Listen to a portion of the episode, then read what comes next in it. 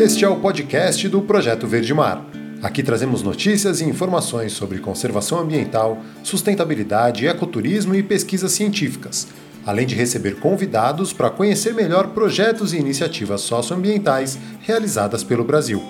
Eu sou o Caio Sales, sejam muito bem-vindos. Vai falar muito sobre cefalópodes, polvos, lulas e as suas famílias, mas antes a gente vai dar aquela geral nas notícias do dia, o que está acontecendo aí nas questões relacionadas ao meio ambiente e projetos socioambientais que estão aí. Para começar, eu já vou ali no Instagram da Exec Tamoios Amigos, que é um manifesto de apoio. Né? A Exec Tamoios, a Estação Ecológica de Tamoios, foi criada há 30 anos com o objetivo de preservar um ecossistema insular e marinho de 29 ilhas, lajes e rochedos na Baía da Ilha Grande.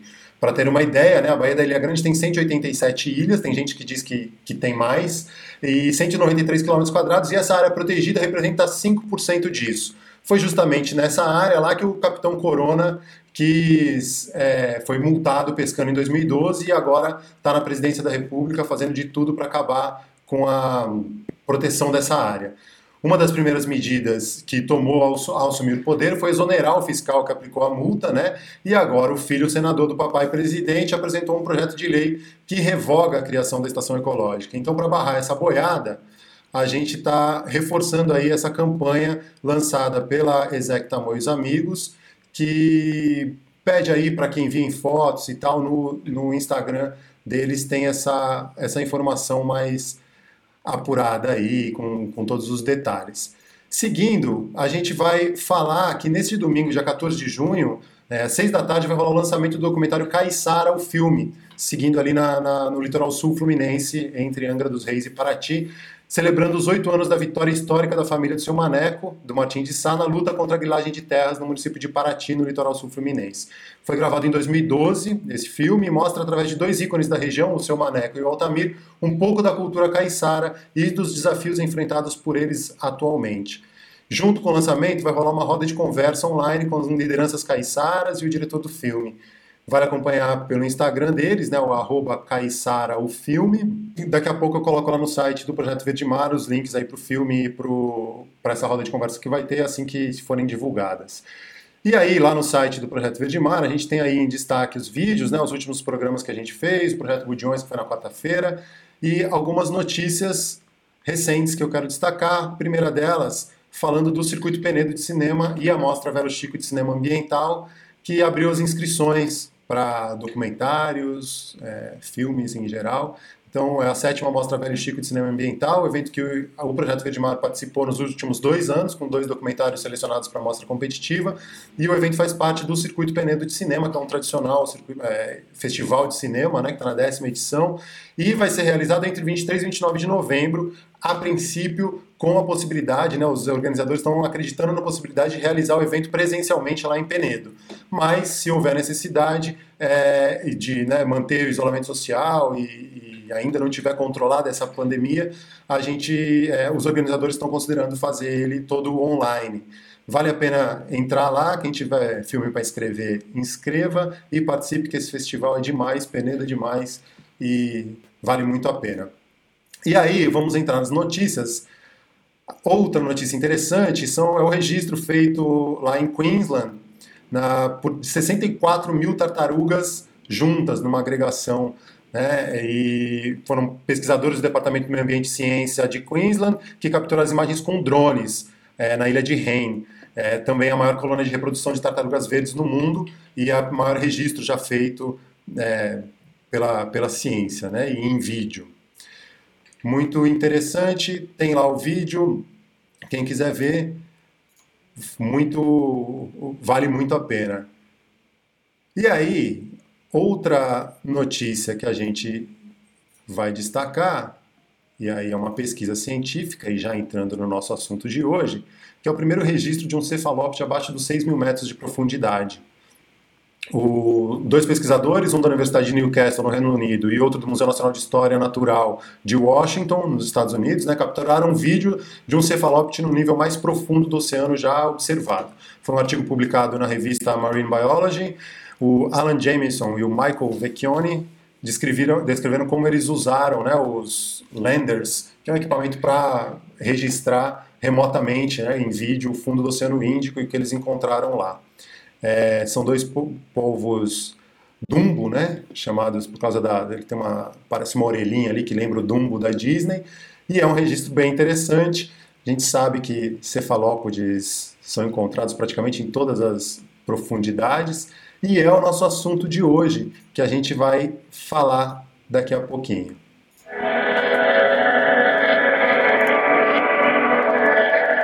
Cefalópodes. O nome vem do grego kefale, que significa cabeça, e pous, ou podos, que significa pés. Ou seja, são animais que têm o corpo dividido entre cabeça, com uma massa visceral cobertas pelo manto, e pés, ou tentáculos. São a classe de moluscos marinhos dos polvos, lulas e sépias.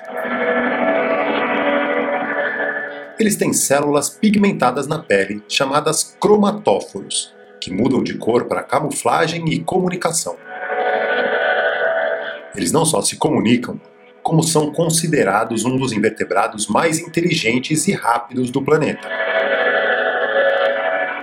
Em geral, são lentos, mas desenvolveram um sistema de jato-propulsão através do sifão, um músculo interno em forma de funil, que os torna extremamente rápidos para caçar ou fugir. Além disso, ainda jogam uma tinta à base de melanina para afastar possíveis ameaças. Atualmente, são cerca de 800 espécies conhecidas no mundo, e outras tantas ainda para serem descritas pela ciência. Estão em quase todas as profundidades do oceano, das planícies abissais aos recifes de corais rasos. E já demonstraram que são capazes de tomar decisões baseadas em informações aprendidas anteriormente, são ou não são mais sapiens que alguns humanos por aí? São ou não mais inteligentes que alguns humanos que a gente encontra por aí? Bom dia, já dando bom dia para Tatiana Leite e a Fran Lima. Tatiana é professora da minha querida UFSC, a Universidade Federal de Santa Catarina, no Laboratório de Métodos e Estudos Subaquáticos e Cefalópodes, e é fundadora e coordenadora do projeto Cefalópode. E a Françoise Lima é pós-doutora em Sistemática e Evolução e professora da Rede Estadual da Paraíba. Falei direitinho? Bom dia para vocês. Uhum. Bom dia, cara. Muito Tudo bem? obrigado por estarem aqui hoje para a gente conversar e falar um pouco sobre os cefalópodes e esses animais tão encantadores. Como que, bom dia, e como que vocês estão aí nessa quarentena, cada uma num, num canto do país e, e trabalhando ainda? Bom dia, Caio. Primeiro agradecer o convite. Grande prazer estar aqui falando sobre esses animais maravilhosos, não é mesmo? É, aqui em Santa Catarina, a gente está tentando continuar com algumas pesquisas de campo, indo mergulhar quando o mar está bom, né? A gente vai em poucas pessoas para continuar os trabalhos, principalmente de pós-graduação, né? Que tem um tempo limitado, então a gente não pode, a gente está tentando manter essas pesquisas pelo menos. Os laboratórios estão parados, mas o campo, sempre que dá, estamos na água. E você, como é que está aí, Fran?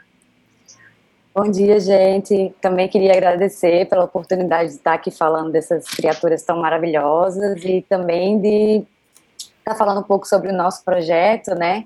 Que já tem um tempo e é sempre bom essa oportunidade de estar divulgando, né, para que a gente consiga encantar várias outras pessoas para trazer para nosso para nossa área, né, que a gente precisa de gente para fortalecer essa pesquisa.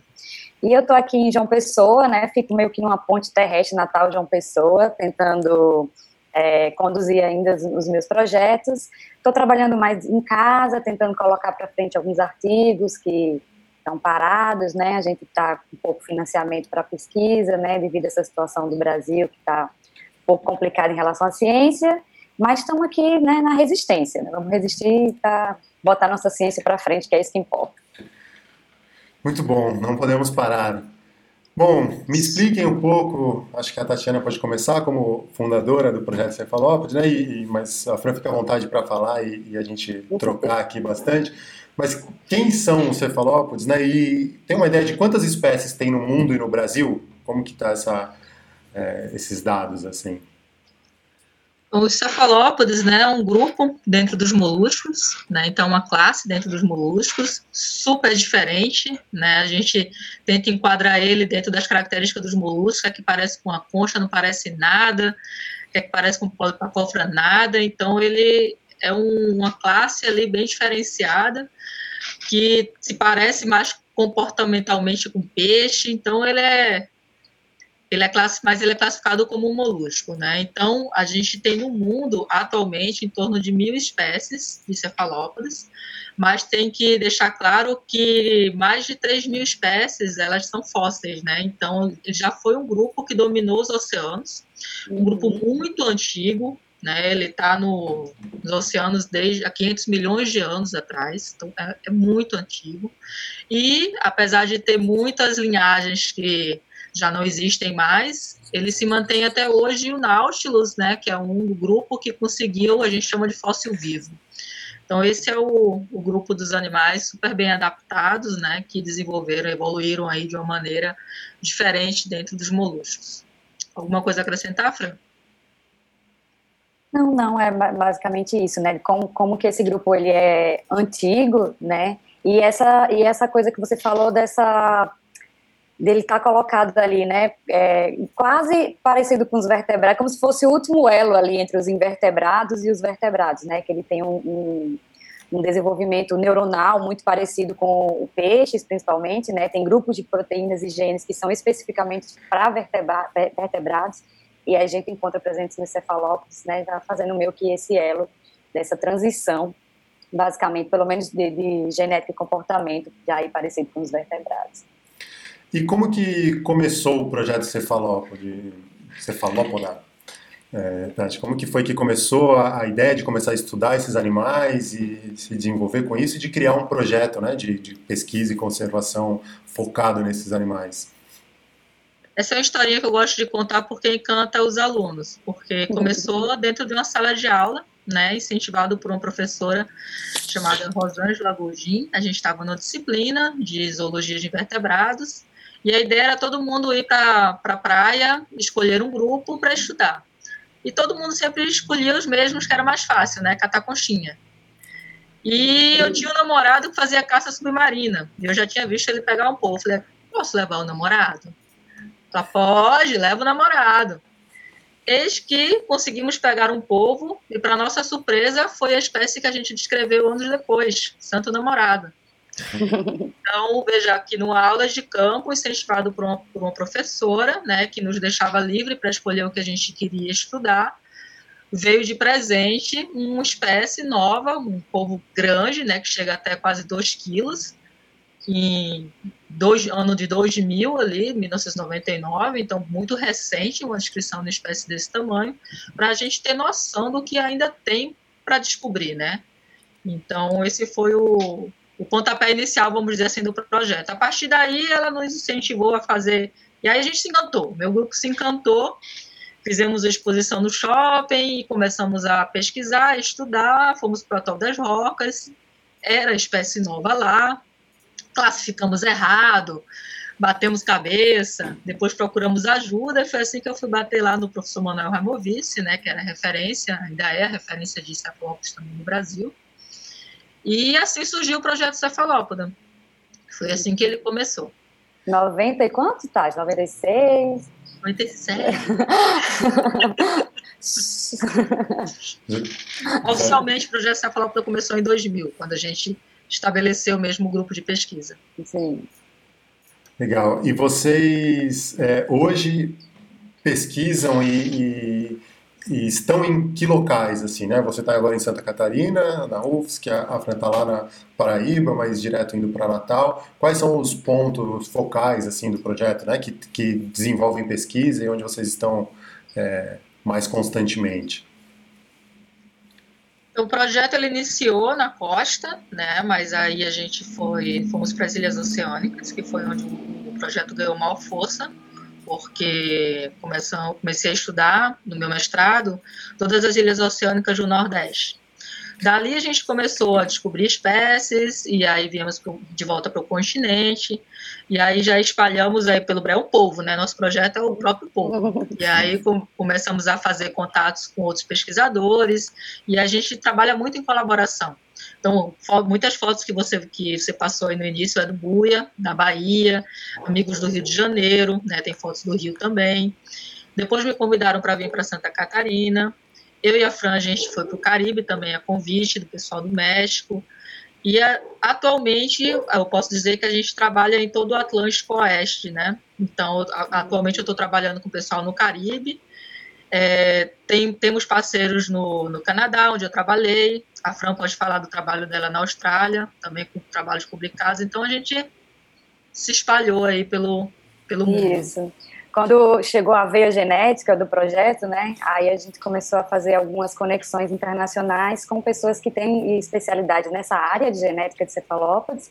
Então, eu, eu fiz uma parte do meu doutorado na Austrália com a professora Jan Strugnell e a gente desenvolveu trabalhos muito legais de filogenia do nosso grupo aqui do, do Atlântico.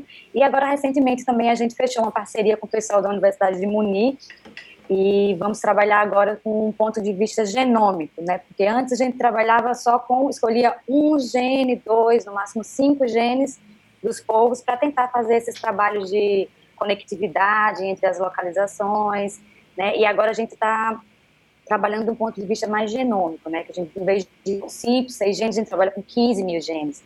E aí você consegue ter uma visualização melhor, né? Dessas semelhanças e diferenças entre as populações e as espécies, né? Agora essa parceria em Munique, vai ficar bem legal esse, esse trabalho. Legal, Tati, você falou Ricardo de... Pereira. É, Tati, você falou de, dessa coisa de descrever novas espécies, né, e que você, o primeiro povo lá já foi uma espécie sendo descrita. Como que é esse trabalho de descrição de uma nova espécie? Quando você encontra algum animal que não tem um, um paralelo, né, ou não existe ainda registrado pela ciência, como que é esse trabalho que vocês fazem?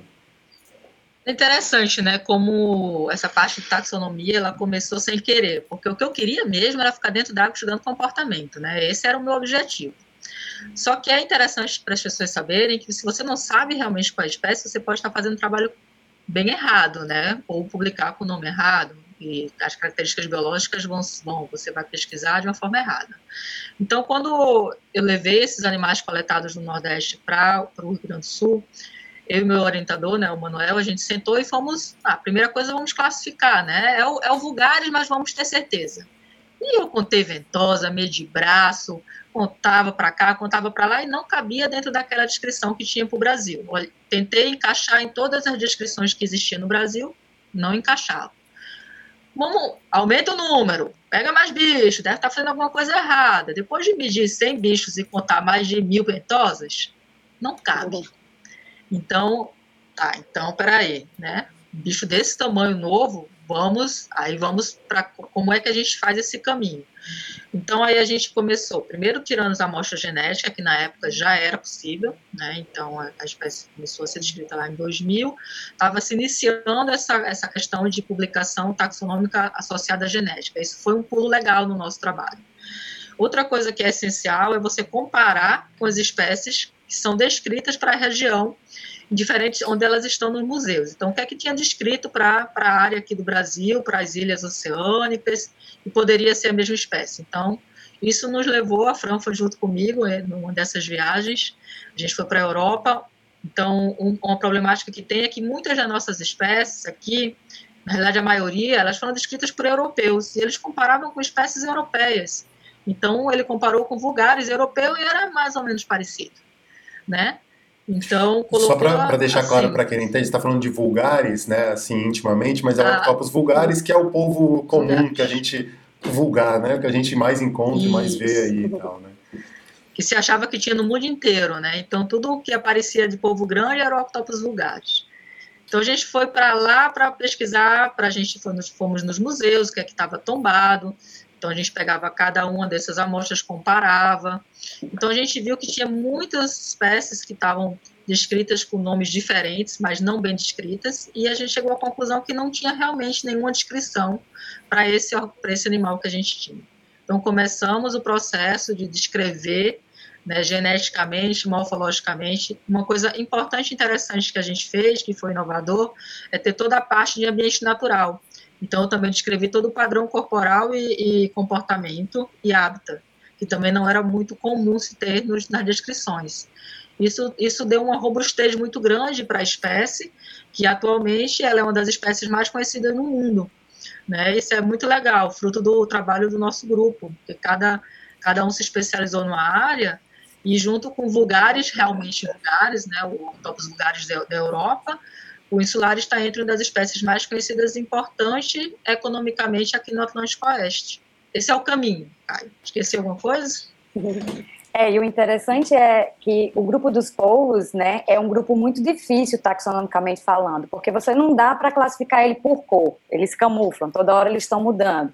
Não dá para classificar muito por textura, porque dependendo do fundo também eles mudam. Na realidade né? dá, então, estamos é, mudando Não isso. dá visualmente, assim, se você pegar né, um leigo e olhar várias espécies de polvo, você não vai conseguir ver. Então, por isso que é, existe, existia, né, agora com o advento da genética também, junto com a morfologia, existia essa, essa tendência de você colocar todo mundo dentro do mesmo saco, é tudo octopos vulgares, né, então com o advento principalmente da genética, a gente tem conseguido separar várias espécies que estavam tudo colocada dentro desse saco, né, então que é que, quando a gente fala de genética, como é que acontece? A gente pega um pedacinho do músculo dele, geralmente do braço, né, então ali tem várias células com DNA do, do animal, e aí a gente faz, faz o processo de extração, sequencia e escolhe um gene, geralmente que é um gene da mitocôndria desses animais. Esses que esses genes eles são classificados é, importantemente para identificação de espécies. É um consenso mundial quando você vai fazer identificação de espécies.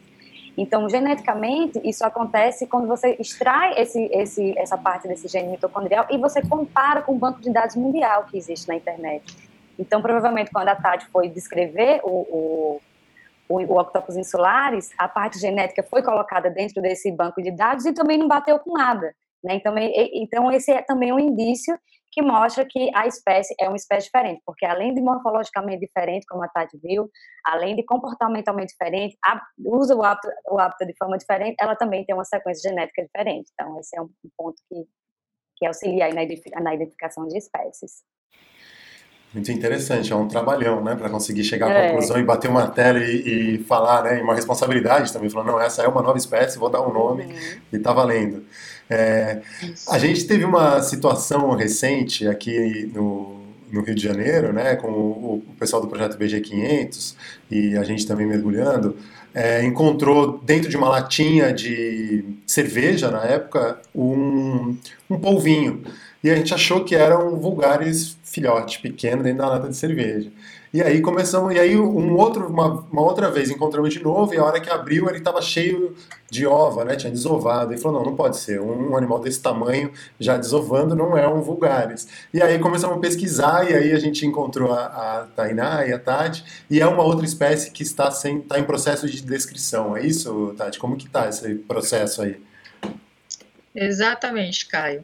E interessante que vocês encontraram, mas a gente já tinha encontrado também em Ilha Grande, num trabalho que a gente foi fazer por lá, coletamos vulgares para o trabalho da Fran, e um, um, pesquisador também, né, o Ricardo, ele falou que tinha esse polvinho aí dentro dessas latas. Então ele apareceu em dois lugares, né? E a gente já tinha coletado esses bichinhos lá ele só está em lixo, né? É super interessante. Então, esse polvinho é chamado de polvo pigmeu. É um grupo de polvos que são, são muito pequenos, não crescem mesmo. E no Atlântico Norte, ele é descrito para lá. Então, a gente não tinha descrição para o Brasil, se achava a mesma coisa. Se achava aqui no Brasil que tem a mesma coisa que tem nos outros lugares. Mas o que cabe a nós averiguarmos, né? Então, a gente foi também para a parte morfológica, para a parte genética, e nenhum dos dois bate. Então, começamos de novo esse processo que a, que a gente acabou de descrever. Então, a gente já está no processo final né, do, da descrição do paper. E o mais interessante é que essa espécie lá no Atlântico Norte, normalmente ela é encontrada em conchas. Ela, ela usa conchas para colocar seus ovos, para viver. E aqui no Brasil, até o momento, tanto vocês como lá Ilha Grande, onde a Tainá está fazendo o trabalho dela, né, acompanhando com a ajuda de vocês, a gente não encontrou, nem quando a gente foi com a Fran fazer as coletas, nenhuma concha com esse animal, só em lixo. Então, o trabalho da Tainá já tem outro viés, que não é morfológico, é um viés comportamental. Por que, que esse animal tá, se adaptou tanto no lixo a ponto de não ser encontrado no seu ambiente natural, que são as conchas? Né? Então, isso levou uma linha nova de trabalho junto com é, a orientadora dela, que é especializada em lixo marinho. Então, estamos nesse, nesse processo agora. É, o, o povo, quem percebeu foi o Ed Bastos, do projeto BG500, que estava lá na URCA, e a gente, na Praia Vermelha, com as ações que a gente faz lá também, a gente encontrou num tubo de PVC. E não, não coletamos o animal, né, mas a gente tá... E aí agora a gente passou a, a ter um cuidado muito especial com as latas, porque toda hora a gente imagina que né, simplesmente tirar a lata do, do mar pode estar tá prejudicando ali aquela espécie. Então a gente fica sempre de olho e, e tomando um cuidado. É muito interessante. imagina, imagina se ele, só, se ele se adaptou realmente só ao lixo e agora ele está vivendo no lixo e as pessoas jogam o lixo fora. Seria um outro problema, né? Paradoxo. né? Sim. É, e, e, é muito, tem que tomar muito cuidado na hora que a gente fala isso também, para não parecer que, ah, o, o, que bom, o povo achou a casa dele, então a lata não tem problema, eu posso jogar porque vai, ele, ele se adaptou com isso, né? Isso. Não é exatamente isso. com certeza, isso. se não tivesse o lixo, ele teria se adaptado com os, os, outros, os outros espaços do ambiente natural, né? É, hum. Talvez ele esteja preferindo o lixo porque é o que tem mais abundante, não porque é o... É. o pela Essa é a hipótese, né? Essa é a né? hipótese. Sem dúvida. E... Igual esses trabalhos, né, que você vê muita gente é, alimentando animais e os animais deixam de, de, comer o alimento natural porque sabe que vai ter alguém ali alimentando um peixe, uma ave e tal. Então é essa coisa da facilidade, né? E a gente não sabe o impacto que o próprio lixo pode dar, por exemplo, nas desovas, porque tem toda a parte química ali, né? Uhum. Tem também a questão da quantidade de ovos que cabe menos numa lata, por exemplo, do que a gente contou que tinha numa concha. Então pode estar tendo uma redução de prole. Tem várias outras coisas que podem estar vindo derivadas dessa mudança, dessa adaptação, que a gente está perdendo de saber, né? Achando que ah, eles estão bem, estão no lixo, está tudo certo. Fran, me explica um pouco melhor como que é essa porque tem alguns termos que eu acho que não é todo mundo que entende, né? A filogenética, taxonomia, filogeografia. Como que a gente traduz um pouco esses termos para quem nunca ouviu falar sobre essas coisas? Então, é, falando primeiramente de filogenia, né, que é uma, uma escala de visão maior. Então, a filogenia, ela procura associações entre espécies próximas, entre gêneros próximos, entre famílias próximas, né? Então, você pode usar vários dados para você fazer uma filogenia. Você pode fazer uma filogenia usando dados de morfologia, que é o que o pessoal da, da, da, taxonomia mais clássica, né, trabalha. Taxonomia é basicamente você, é, um grupo de, de informações para você descrever espécies né, para você colocar as espécies nos lugares certinhos, né, para você organizar como que as espécies, né, os grupos todos distribuídos. Então a filogenia ela trabalha com essas associações, então ela cria aquelas árvores, né, entre conexões entre espécies, não sei se vocês já já viram.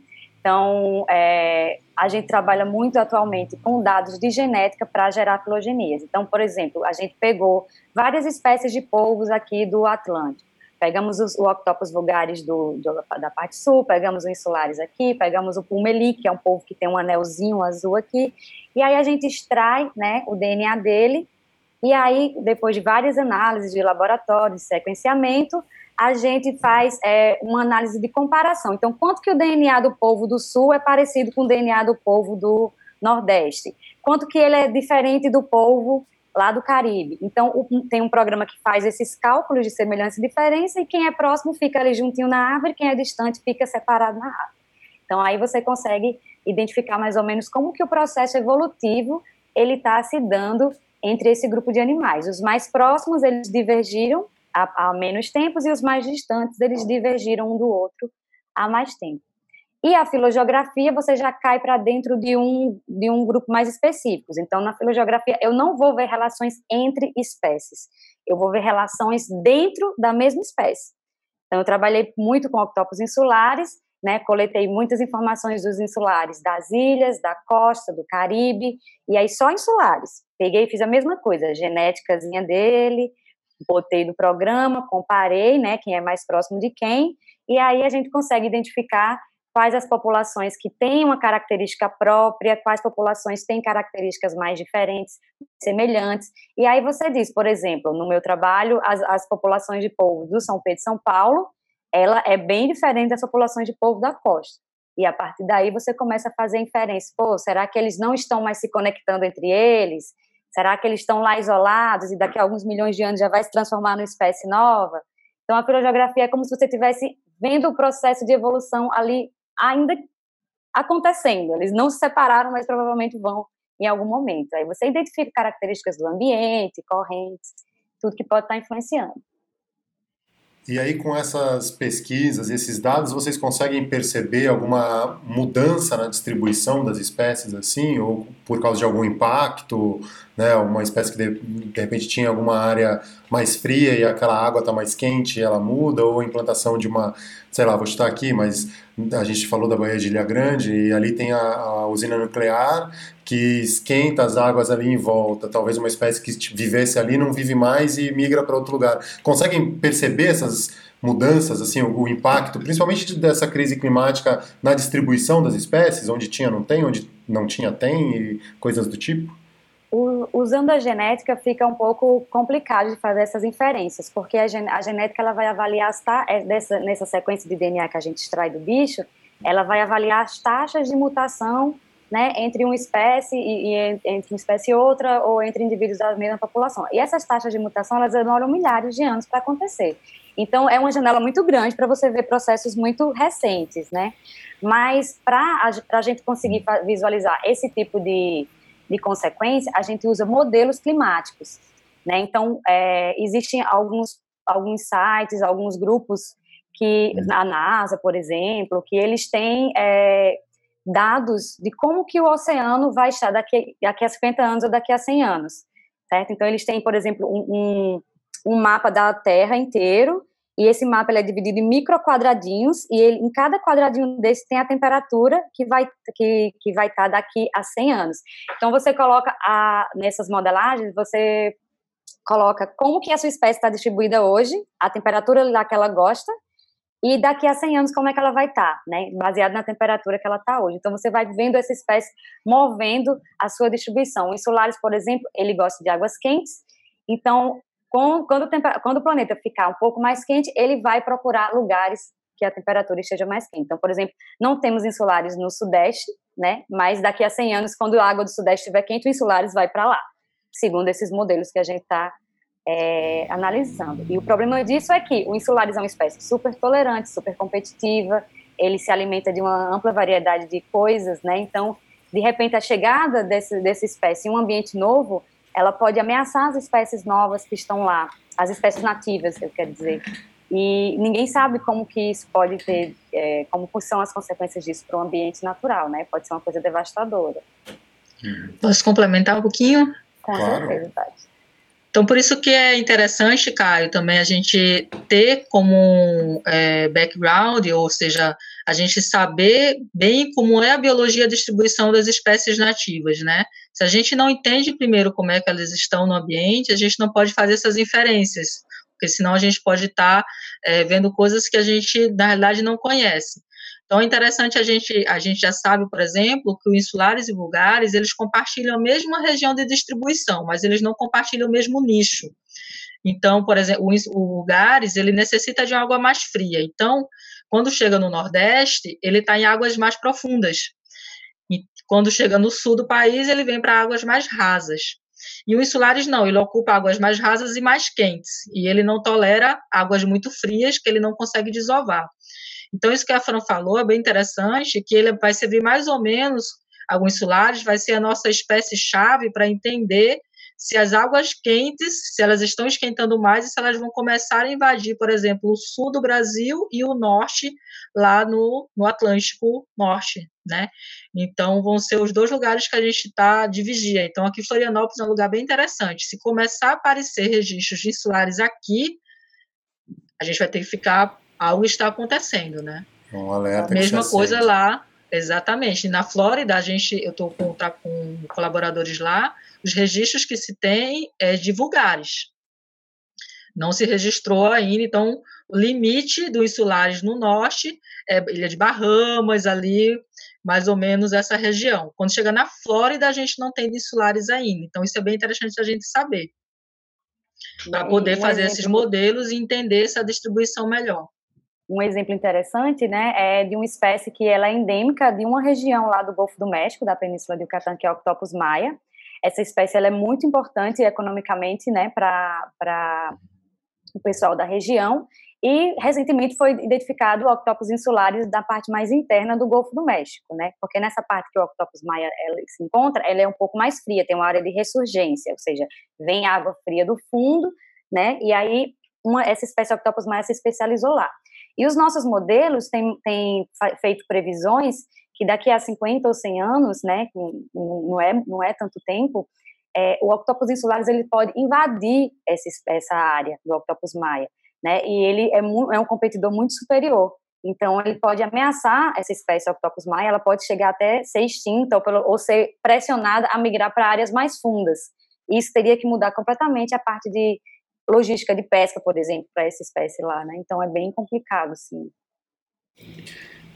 Para as pessoas entenderem como é importante a pesquisa e é, estarem monitorando isso, é, é. é, é muito Importante. Deixa eu ver mais uma mensagem aqui que tinha uma, uma pergunta do Cadê a pergunta que eu tinha visto aqui? Ah, Adrian Feldman perguntando se tem época de é, proibição da pesca do polvo e tem espécies ameaçadas. Só para lembrar todo mundo, a gente vai fazer uma sequência. Esse é só o primeiro de três programas que a gente vai falar tudo sobre cefalópodes. Hoje a gente está com a Fran falando de genética e a Tati apresentando o projeto cefalópoda como um todo e as espécies, né? As espécies. Mas a gente, semana que vem, vai falar de comportamento e vai ter um programa só sobre a pesca e um projeto muito interessante que eles estão fazendo sobre é, a pesca sustentável, né? Mas queria que se pudessem responder, né? Existe uma época, um período de defeso e algumas limitações e alguma espécie que está ameaçada?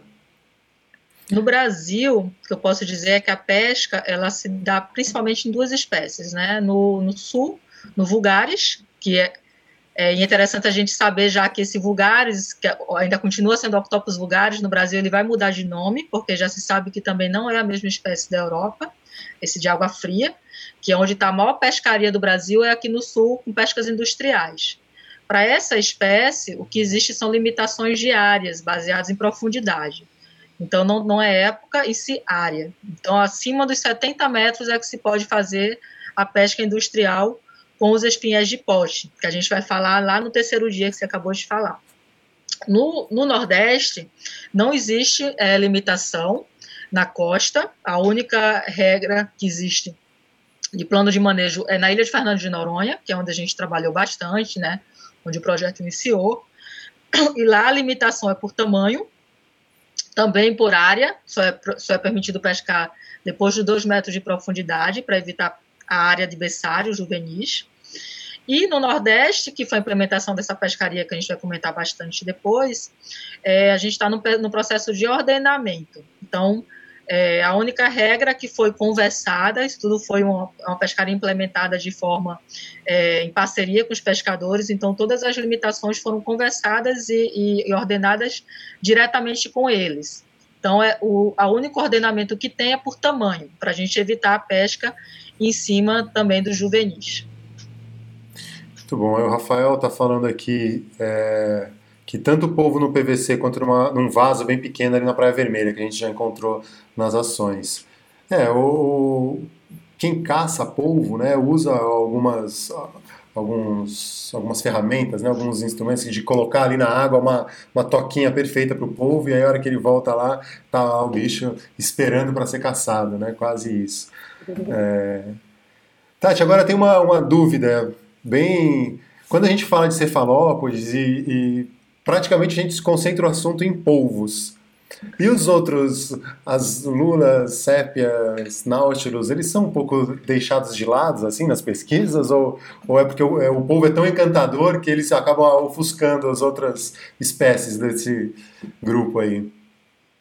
Então, isso é interessante, porque, assim, quando se fala de lula, na realidade ela já é bem estudada, porque as lulas, de uma forma geral, elas são migratórias, né? Então, elas mudam de lugar. Então, dificilmente as lulas elas vão ser, vamos dizer assim, é, normalmente elas são espécies que se distribuem por, por longas áreas. Então, as espécies que a gente tinha no Brasil de lulas praticamente já tinham sido descritas. E a revisão que se teve não descobriu nada de novo nas lulas de águas rasas. O que, a, o que a gente também começou a trabalhar no projeto Cefalópoda foram os, os cefalópodes de águas profundas. O Manuel Raimovic ele já tinha trabalhado junto com o navio francês no Talassá, no projeto Revisé, na Bahia, e coletou exemplares que já mostravam que tinha coisa nova ali. E depois a gente conseguiu trabalhar no, na plataforma do Rio Grande do Norte, no Taluge, também por um projeto em parceria com a Petrobras, que trouxe espécimes de sepiolídeas, que é um grupo menos conhecido ainda do que as lulas, que né, são pequenas, é como se fossem pequenas lulinhas redondas que ficam enterradas no sedimento em maiores profundidades. Agora a gente está pegando esse material e vem espécie nova por aí. Então, vem pelo menos três ou quatro espécies novas, um polvinho também pequeno, que pode ser um gênero novo, então, essa fauna de profundidade, quando a gente trata dos outros cefalópodes, ela é menos conhecida do que na, nas águas rasas. Nas águas rasas, realmente, os povos é o que chamou mais atenção, por eles terem desova bentônica, por eles terem né, um, um, uma movimentação menor, apesar das lavas serem planctônicas, ou seja, vivem na coluna d'água e podem se dispersar em algumas espécies, ela tem uma limitação menor de mobilidade do que a lula. Mas esses bichos de profundidade, para o Brasil ainda tem muita coisa a ser explorada. Né, Exatamente, até por, pela logística, né, de você coletar um animal a mil, dois mil, três mil metros de profundidade, né, muito, muito caro, então não é, não é sempre que um projeto tem esse dinheiro para fazer isso, né, então a gente consegue fazer isso ocasionalmente, às vezes é, dentro de conteúdo estomacal de alguns outros é, predadores dessas espécies, ou por exemplo em Noronha, como foi acho que uns três, quatro anos atrás, a professora Liana, junto com o Léo, eles encontraram um pedaço de alguma coisa que parecia com polvo, ou era uma lula, e era uma coisa muito grande boiando. E todo mundo, meu Deus, o que é isso, né? O pessoal lá de Noronha, ninguém nunca tinha visto nada daquilo, e era um negócio, sei lá, devia ter uns 10 quilos carne flutuando. Daí ela trouxe um pedacinho de, do músculo para mim, e a gente conseguiu fazer um, uma análise genética e descobriu que é uma espécie que chama Alifron atlanticus, que é o polvo de sete braços, que vive a mil, dois mil metros de profundidade. Então, assim, ocasionalmente a gente consegue uma chance, né, incrível dessa de tentar descobrir mais é, informações sobre essas espécies de fungo, né? E foi o primeiro registro aqui para o Atlântico Sul. Então, é, é, bem complicado trabalhar com fauna de profundidade. A gente não conhece Eu nada ainda do que está no mar, né? é. tem muita coisa para uhum. ser descoberta é. e os registros interessantes que vieram também, Caio, foi lá de São Pedro São Paulo. Eles colocaram armadilhas de profundidade para crustáceos. E vieram os povos grudados na armadilha, os estaroteutes, também os bichos de profundidade muito loucos, assim, transparentes. E vieram grudados nessas armadilhas e um bicho também que a gente não tem a menor ideia do que seja, nunca vimos. Então, tem muita coisa. É, o, o, exemplo que a gente falou aí no começo, né, desse, desse registro em vídeo feito lá no Índico, é, aconteceu porque um, milionário criou essa expedição Five Deeps, que quer ir para os mares profundos. Essa provavelmente é uma espécie nova que foi lá registrada em vídeo, mas até ela ser descrita vai precisa de um processo muito longo aí, né? A gente não conhece realmente é, nada né, do que tem no mar, do que está na nossa. É, pra gente aí. Sete, o que está em andamento agora de projetos? Assim, tem alguma coisa de pesquisa é, rolando atualmente que está em processo? Já falou algumas delas aqui, mas só para a gente, antes de encerrar, dar um, um panorama né, do que está em andamento e o que, que vocês estão é, trabalhando atualmente. Então, a gente tem várias frentes, né? A gente trabalha, como eu expliquei, a gente trabalha muito em parceria. Então, Comigo, agora, estou trabalhando com dois projetos diretamente, são duas orientações de duas alunas de mestrado. A Tainá, que vai estar trabalhando com esse polvinho aí na parte de comportamento e tentar entender essa modificação de hábito do, do povo pigmeu. É, e a Mariana, que vai estar, estar trabalhando comigo aqui em Florianópolis, que a gente vai iniciar toda essa parte de, de entender o que esse octopus vulgares que vai mudar de nome, como é que é, as áreas rasas aqui da ilha de, Florianópolis e arredores, o Arvoredo, como é que elas são importantes na parte de, do ciclo de vida da espécie. Então, são dois projetos diretamente ligados a mim. Eu também estou com um projeto com o pessoal do Caribe, onde a gente está trabalhando o que a Fran falou no início, dos padrões corporais, que não dá para descrever espécies. A gente está vendo que dá sim. Com o advento da fotografia digital, né, é, eu acompanho as publicações na internet, assim, e muita coisa com identificações erradas, baseado nas fotos. Né? As pessoas tiram lá sua foto e publicam muito nome errado. Então a gente vai publicar mais ou menos um guia baseado em certos padrões corporais das espécies para ajudar mesmo fotógrafos, pessoas que gostam de mergulhar, na identificação mais correta das principais espécies aqui do Atlântico. Então essa é uma ajuda que a gente pode dar e que a gente viu que o padrão corporal ele não muda aleatoriamente não, ele, ele tem um padrão para espécies que a gente pode depois de, com essa com, essas, com essa quantidade de fotografias que a gente tem agora a gente já pode traçar esse padrão. Então, esse é um outro trabalho. É, a Fran pode falar das linhas, da linha da genética, né? A gente também tem a linha comportamental, que a Silvia vai estar falando no próxima semana. Ela está trabalhando com o, a parte da neurociências, né? Junto com o professor Siddhartha Ribeiro. A gente tá uma outra linha que derivou aqui do projeto, com uma parceria super bacana, que a gente espera vir coisas bem interessantes por aí. É, então teve essa então, outra Então a, a, lição de casa é ler o Oráculo da Noite até sexta-feira que vem, que é o livro da cidade, é... que fala dos sonhos. os sonhos dos povos. eu, eu tô lendo na realidade, cara, eu tô cheia de ideias. Eu fiz uma, essa semana, o, dentro do grupo de estudos da, da Unirio, do mestrado lá em, em Ecoturismo e Conservação, a gente estava fazendo um cine debate com uma série do Krenak e eu, foi o meu dia de fazer uma apresentação essa semana e eu trouxe justamente uma conversa que teve do Siddhartha com o Ailton Krenak falando ah, de sonhos. Vi. E eu achei muito interessante. Agora que você falou no, que o Cidadá está envolvido junto com uma pesquisa de polvos, eu é, achei o máximo. Será que os polvos sonham? O interessante é que foi ele que me procurou, ele que estava. Ele veio super interessado assim nos povos. Pô, a gente tem que trabalhar junto, né? Porque como a Fran falou, ele é esse bicho enigmático, né? Tá ali no não é uma coisa nem outra? Será, será é. que ele é essa linhagem que. E eles, e eles têm esse sistema neuronal muito desenvolvidos, né? O pessoal que, que sequenciou o genoma dos povos há alguns anos atrás, eles ficaram assim, nossa, parece alien, sabe? Então, assim, é, o genoma do povo ele é muito parecido com o dos invertebrados, mas duas famílias de genes são muito parecidas com as dos vertebrados. E essas famílias são justamente as famílias que provocam o desenvolvimento neural nessas espécies. Então, por isso que eles têm né, essa coisa enigmática, eles têm grandes neurônios, gânglios, né, como chamam, comparados com outros invertebrados. Então, é bem importante, bem interessante entender como é que é esse desenvolvimento para a gente ver como é que fica esse elo, né, entre, entre a evolução das espécies aí.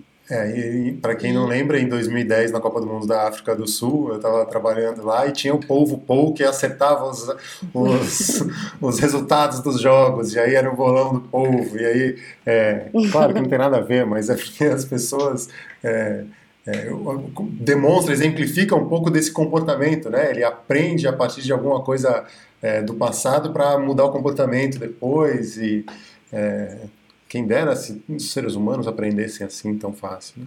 Assistam o próximo capítulo. Semana que vem a gente vai falar de comportamento dos povos e, e, será que eles sonham? Agora eu fiquei mais interessado ainda de saber que é uma pesquisa que tem é, neurociências envolvida, multidisciplinar, transdisciplinar e, e, tudo que a gente vem falando bastante aqui nos programas. Caio, só para encerrar, a Fran pode falar um pouquinho sobre a, a a veia claro. genética do projeto, que é uma Lógico. parceria com o professor Sérgio Lima, também lá da UFRN, e a Fran que está tocando essa outra linhagem. O povo tem muitos tentáculos, né? Tem que. É. Claro. E claro. assim, é, a gente, todo, na verdade, a gente junta todas essas frentes, né? Que a gente já gosta muito de falar para geração de conhecimento, mas é no intuito de fazer a conservação da espécie, né? Então, nada adianta você estar tá estudando o sono, genética, comportamento, se você não tiver um fim claro que, né, que é um desenvolvimento sustentável dessa espécie. Como o Octopus insularis, que é a espécie foco que a gente trabalha, ela é uma espécie muito importante para a pesca, então é, a gente está usando a genética para fazer um mapeamento dos estoques. Então, o ele antigamente era, acreditava que estava só no Nordeste do Brasil, né? A gente depois conseguiu encontrar ele no Caribe, e conseguiu encontrar ele dentro do Golfo do México, já tem alguns projetos, talvez está lá na África, vamos ver. E como que é a diversidade genética dessa espécie que é tão amplamente distribuída, né? Se a gente precisar fazer um manejo para pesca, vai ter que fechar a pesca em todos esses lugares? Não, a gente não pode fazer isso, né? Coitados dos pescadores. Então, essa, esse mapeamento genético dos estoques vai, vai permitir que a gente consiga identificar populações chaves para conservação. Não, vamos, vamos conservar aqui as ilhas oceânicas, que elas preservam a diversidade genética da espécie e elas ainda enviam é indivíduos jovens para a costa através de correntes. Então, ela ajuda a manter os estoques costeiros. Então, é mais ou menos nesse sentido.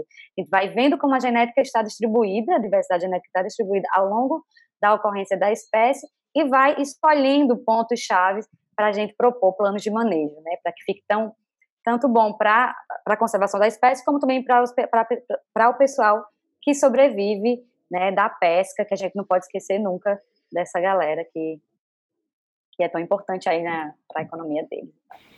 Muito bom mesmo. Gente, muito obrigado. Foi demais, aprendi bastante. Espero que o pessoal aí tenha gostado. E agradecer. Semana que vem a gente vai estar junto de novo. Valeu, gente. Obrigado. Bom fim de semana. Fiquem em casa quem pode. E até segunda. Este foi mais um episódio do podcast do Projeto Verde Mar.